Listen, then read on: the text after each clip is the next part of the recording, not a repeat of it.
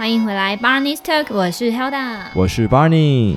在上一周，以绝学的主理人子毅跟我们分享了金属加工精工的对环境的污染，还有他们的品品牌理念，还有一些合作上的案例。那在这一周呢，我们就要来问一下子毅，关于选购饰品的方式有什么样我们可以注意的地方。好，那我们欢迎子毅。Hello。好，那子毅，我想请问你。在你的品牌的销售上面，不同的国家的客人，你觉得你观察到他们有什么不同的偏好呢？我觉得就连地区可能都不太一样，嗯、比如说像嗯香港的客人，他们比较喜欢利落一点的，然后台湾的顾客比较喜欢柔美一点的。然后光日本东京跟大阪都差蛮多的，就是东京也是属于比较喜欢，就是呃细小然后柔美一点的。然后在大阪的话，也是属于比较喜欢，就是风格强烈，然后比较设计设计上比较独特一点的。那如果是中国的顾客的话，比较喜欢有。具象的含义的，比如说像鸟啊，或者是蛙啊，或者是鱼啊，这种比较有一些福气的象征的。我记得你们有一个很可爱的那个折纸的青蛙，那个嗯，对对对。哦。那比如说像南方跟北方也不一样，比如说像中国北方，因为骨架比较比较高嘛，那他们可能会比较喜欢长链，或者是比较坠饰比较大的。那南方的话，会比较倾向线条类比较细小的。风格、嗯、对，那你觉得刚刚讲到说有些是比较甜美的，有些是比较利落的，嗯、那你觉得对标到以绝学的系列，哪一些你自己会觉得哪些可能是比较偏利落，哪些是比较甜美甜美系的？其实胡子小姐系列是我全系列里面最柔美的，她还有个小姐哦，不是这样吧？应该不是以名称来判断吧？应该相对它是比较有弧线啊，比较有多弧线的线条，嗯、不然其他的话我都会，我很喜欢做折角的反光，然后很喜欢方形比较锐利的线条，所以其实之前我在做日本市场的时候，然后实际上日本客户刚好在我巡店的时候看到我本人，吓一跳。他说：“我一直以为设计师是男生，从来没有想过是女生。”嗯，但他怎么知道那是你？因为我我正在整理我的柜位嘛，然后他就问店员说我：“我我是谁嘛？”嗯、那因为是有购买我商品的顾客，嗯、所以他想要来看一下新款这样子。然后说：“哎、欸，是他设计师本人。”对啊。嗯因为这次蛮多设计，大家都应该都会蛮压抑，说哦，设计师是是女性这样，因为可能有些是比较偏中性，或甚至比较前卫一点的设计。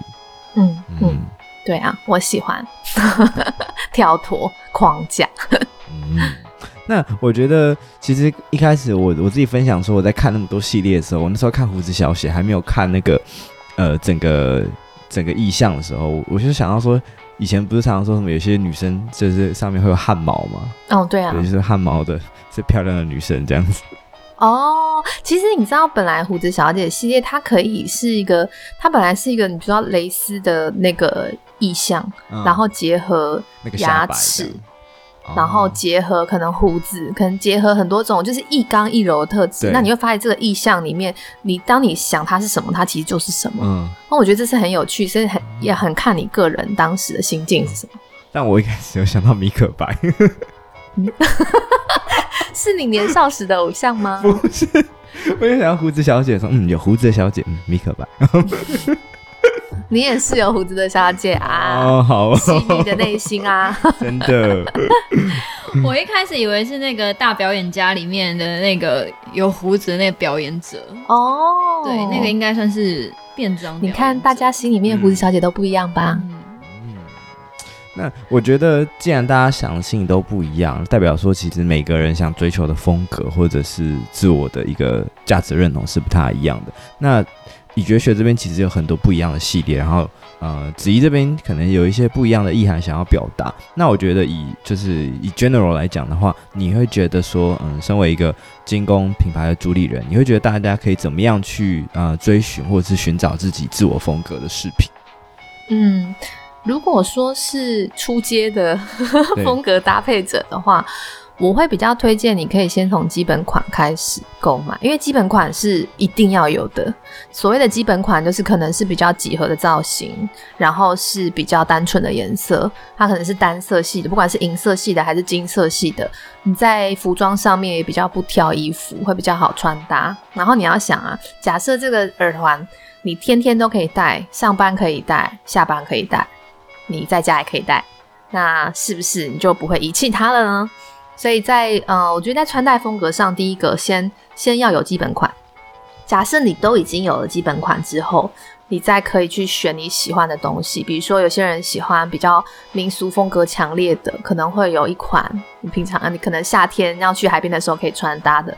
那如果你比较喜欢酷一点的，你时装周的时候可以穿搭的。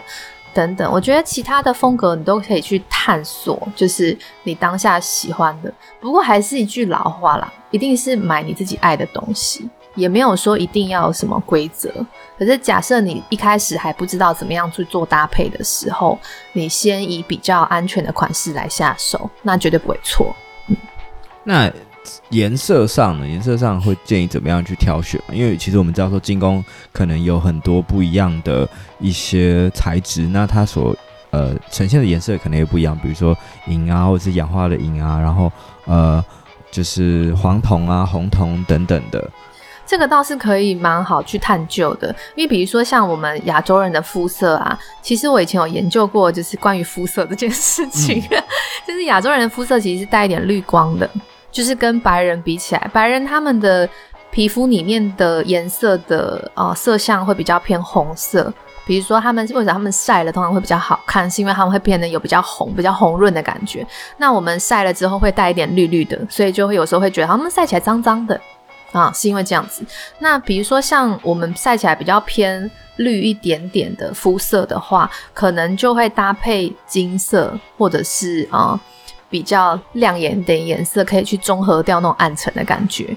那假设说你自己呃自自认是一个很白皙的 的肤色的话，那你就是带纯银的，一定会看起来更优雅，就会看起来很空灵，会很仙。会很有仙气，尤其是呃，像以绝学有做那个白色的纯银，就是纯银的纯度很高，可以经由就是反复的火烧，就让它呈现一种银的原矿的颜色，就那种银白色的。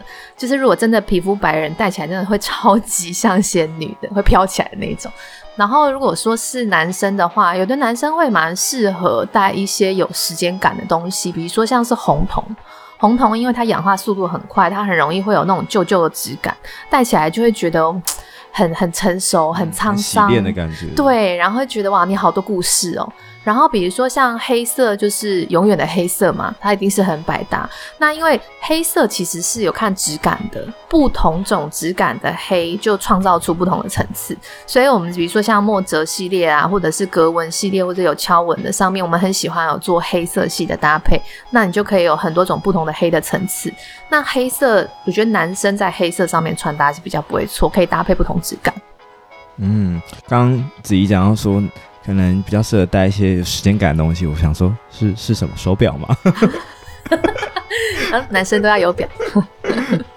但我觉得这边其实我我我代替听众询问好了，因为呃，就是有时候我们常常会看到说 Hilda 有一些蛮特别的一些嗯饰品啊，或者是他自己喜欢的风格。那我自己也会好奇说，Hilda 你自己在挑饰品，或者是呃你的风格取向是什么？可以跟听众们分享一下吗？突然问我，好、哦，哎、欸，其实我挑东西，我就是一个任性、欸，哎，其实我常常应该是属于喜欢就好的那种吧。对，对。其实我常常被我自己就是搞，对我被我弄我自己，因为我就是会挑，哎、欸，我当下看到那一眼，我很被它吸引，就是对我来讲有点艺术质感的东西，所以每个东西它的个性都非常强烈。然后不管是饰品啊，然后或者是衣服、裙子，全部都有，就是他自己独立出来就可以是主角。对，所以其实这些东西要怎么把它整合、怎么搭配，其实我自己有时候也经常性的烦恼。对，但是我就是注重呃那个东西的故事，还有那个东西它的，我觉得是艺术原创性啦。对，所以不管是贵的还是便宜的，然后我只要看到很特别。的东西，我就会买。嗯，所以我觉得要怎么搭配，要花很多时间。你要一个一个搭，譬如说，哎、欸，我今天觉得这个紫色跟这个黄色，你可以试试看跳的。那你就把你可能黄色的衣服找出来这样搭。如果不行的话，你可能就是换嘛，换可能再深一点或者再浅一点的黄色。对，我就觉得自己要有那个时间跟那个热忱。对，嗯，等于就是简单来讲的话，就是色彩跟风格上之间的呼应。嗯，吗？嗯。像 Helda 这样算是超级 Pro 级的穿搭方式，哎，就是每一个东西原件都很有特色的时候，要装在一起，大概就是造型师的等级了。就是我觉得你这样是很很厉害，就是很风格强烈。但是我想一般听众可能 很难，超难。我觉得你真的是很进阶的，因为我买东西的时候，我也。不一定会去一般通路买，当然我也常在 Zara 买，但是我可能会去那种二手衣店，就我没有办法，我每次 po IG 都没有办法跟大家分享，然后我是在哪里买的，因为都只有一件这样子。对，可是我觉得我自己的就是讨价播方式嘛，就是我会有很多黑色的单品，因为我真不知道怎么搭的时候，我就只好搭黑色，就是黑色的，像我黑色的长裙、长裤跟鞋子就很多。因为通常那种花纹东西搭黑色是最可以呈现它的诶美貌的，对对对，所以你你如果很多跟我一样很多主角级的单品，那你就是黑色东西也多买一点这样子。嗯，嗯，因为我发现黑 Hilda 蛮多的小配件或小细节是比较华丽风的，花什么？就比较华丽一点，皮滑一点。对，但是但它在带带衣服或者是比较大部件的选择上，就相对来讲会比较素一点去。跳出他想要呈现的一些焦点，这样。对，因为我已经受够我自己的那些任性，所以我现在要把它整合一点，让他们可以互相有搭配的机会。嗯，好，我觉得我们之后也许可以办一个听众的拍卖会，不 要打的失误这样，我帮你断舍离。你很好，因为我最近就是超级想卖东西，我其实我已经买了几件出去，但我还有更多要整理出来。Okay. 对，好。那刚刚子怡跟我们分享说，嗯、呃，肤色对于饰品佩戴上的一些影响。那我觉得可以接着再问一下，说，嗯，其实像刚刚子怡有给一些蛮好的意见，比如说像呃，男生可以带一些比较时间感的东西，或是黑色一定是一个、嗯、呃万年不败的一个单品嘛，嗯、就是相对来讲比较好搭。那我觉得，其实，在这么多的人来，就是以绝学这边，不管是呃买设计品牌，或是上手工的课程，那我想要进阶问说，好，那他如果搭这些手手环啊，或者是戒指，那他整体的，就是你这样看下来，觉得以男生来讲的话，怎么样的外形穿搭会再更合适？就是我们现在刚刚是先讲了首饰嘛，那我们要怎么样才可以跟这个人的感觉是符合的？我觉得这个是很多人也会困惑的，就是因为我常常会看到很多朋友他买一个单品，单看是不错，可是你就会觉得啊，跟这个人的风格好像不太搭，或者是就是有点怪怪的感觉。然后我想说，嗯，子怡就是有没有这方面有没有什么经验可以跟大家分享？就是我我我在想，你肯定也看过蛮多组客人的，会不会有一些累积下来的经验？嗯，我觉得男生在穿搭上面的考验大概就是质感吧，因为因为女生可以有很多种变化，嗯嗯，可是男生的穿搭不外乎就是裤子跟跟上衣嘛。嗯、那裤子大部分可能是西装裤和牛仔裤或者是休闲裤，那上衣的话不外乎就是比如西装外套、衬衫或者 T 恤或者帽 T 等等的。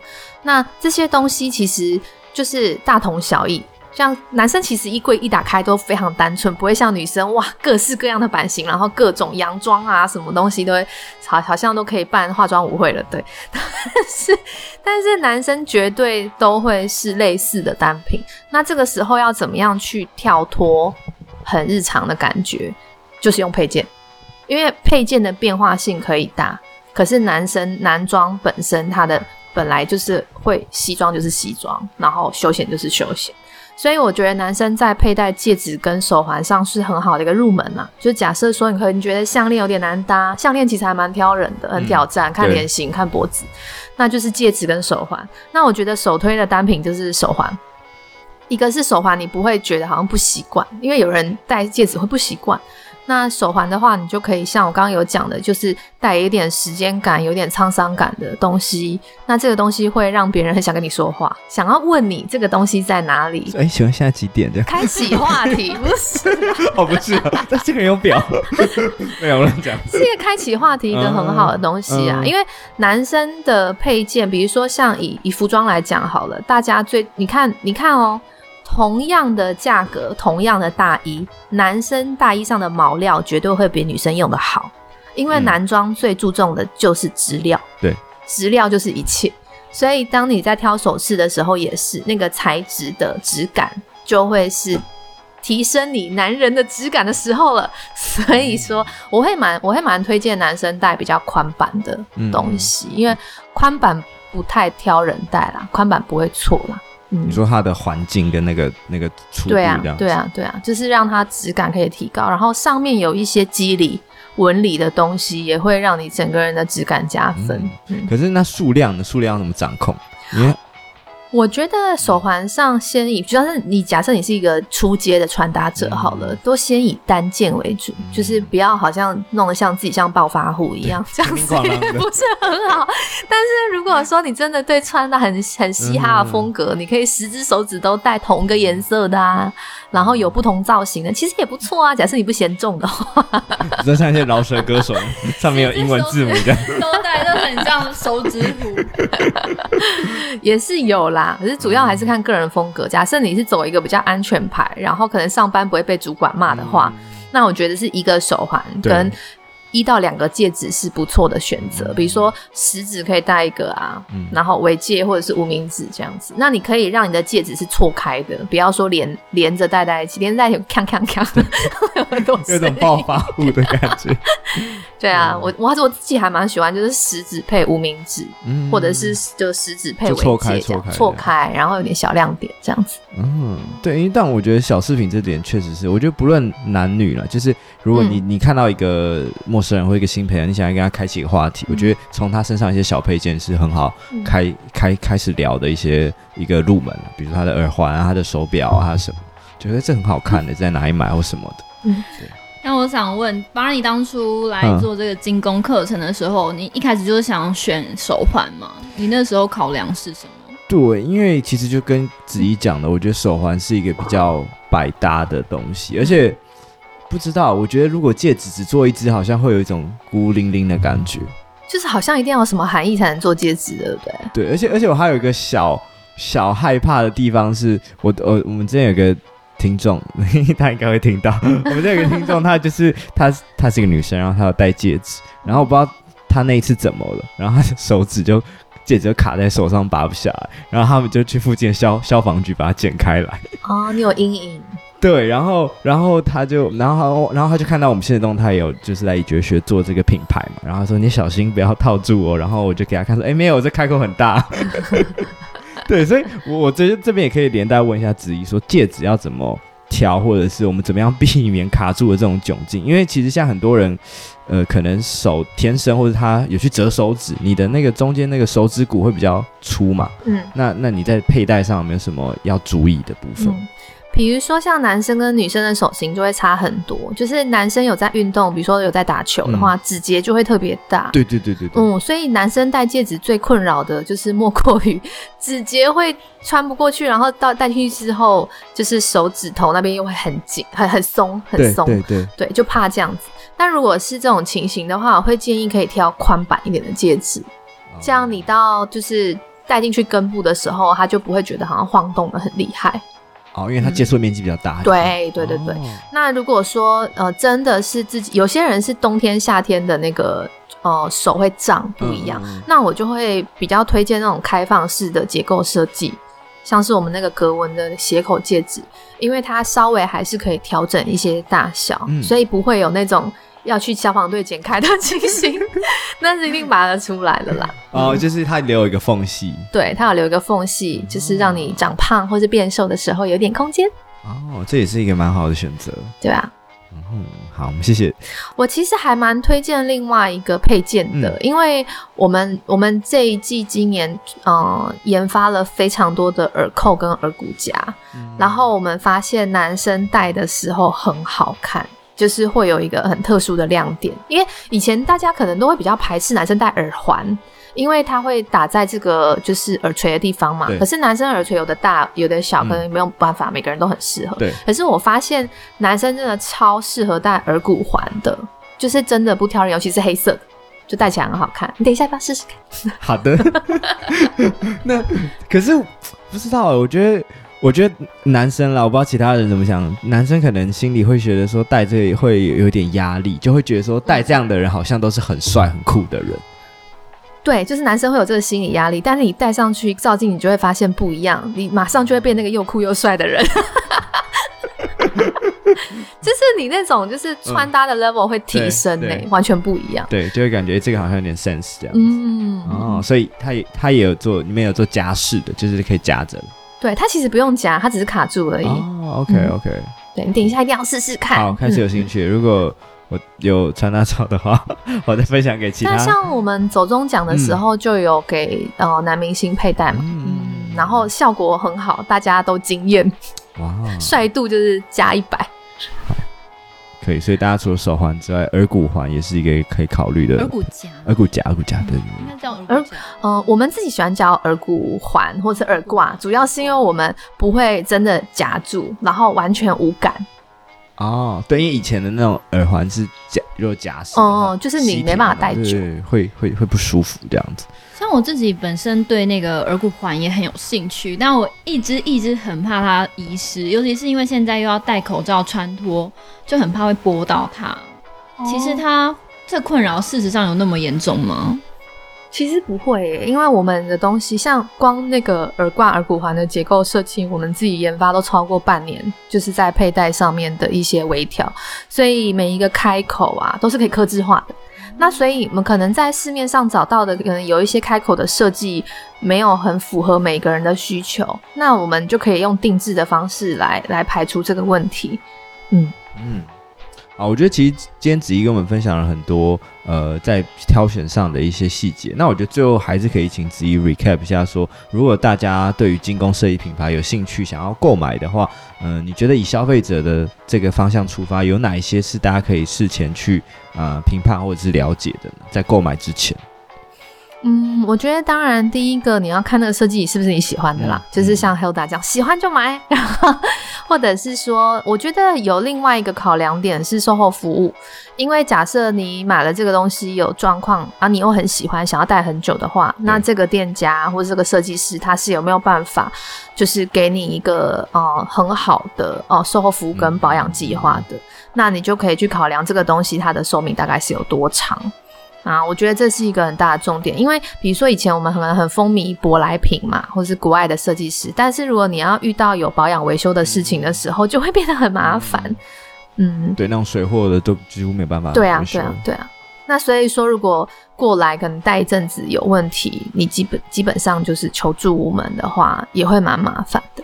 然后另外一个挑选的标准，我觉得就像刚刚讲的，就是你个人穿搭跟一些颜色色泽的，因为大家可能有时候会想说，我真的挑不出来是哪一个颜色诶，然后就会想要包色啊，千万不要，大家 不要失心疯。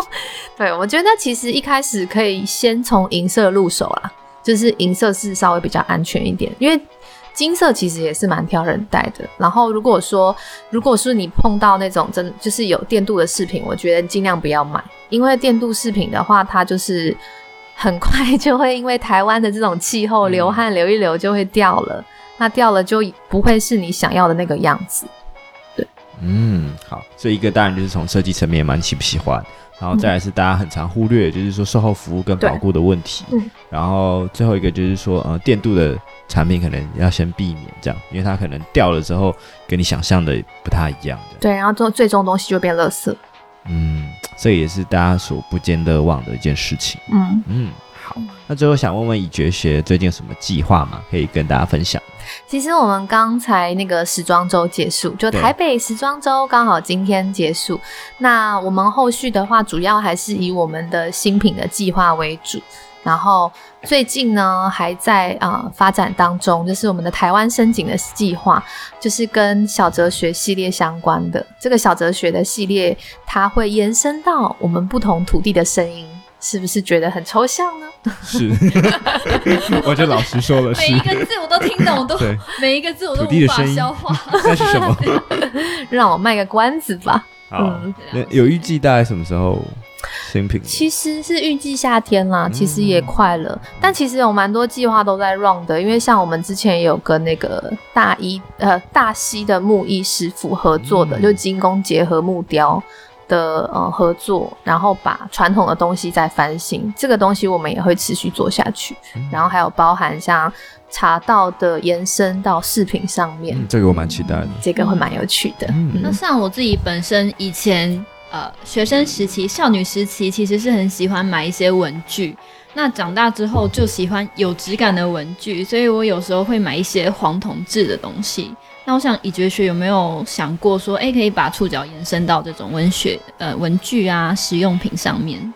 嗯，其实有想过，但主要是因为文具它的它通常现在采的还是嗯小量产的状态，所以如果是手工打造文具，当然是可以，只是我不知道那个市场的价格接受度有没有高，对，可能会变成比较像是呃半雕塑、有功能性的雕塑吧，嗯嗯。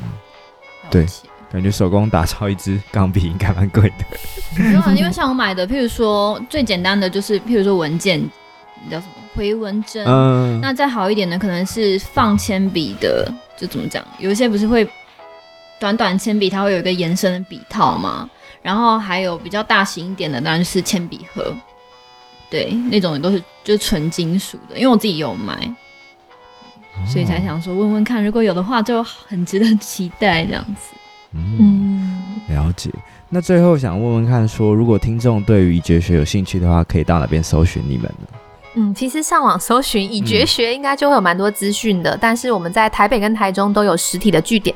像台北的话，是在这个辽宁街呃复兴八的路口附近，是我们的本店。嗯，那台北松烟在西乡制烟工厂的一楼也有我们的松烟店。然后啊、呃，台中歌剧院的一楼，从后门一进去就会看到我们喽。嗯嗯，了解。然后我们这一次也跟一绝学合作，然后有准备啊、呃、一些小的奖品要送给我们的听众。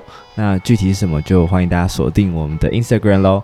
好的，那我们这次也谢谢子怡跟我们分享了这么多关于他创立精工品牌的理念，然后还有我们后面花了蛮多时间在聊说大家在穿搭上的一些建议，然后觉得自己这边给了很多很棒、很中肯的一些建议。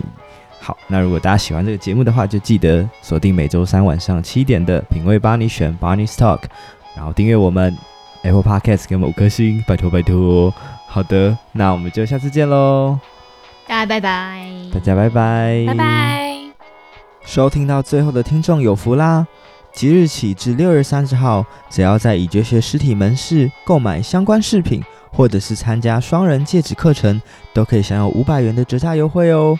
另外，我们也将在我们的社群媒体抽出三条价值一九八零的口罩链，快到我们的 Instagram Barney's Talk 参加抽奖吧！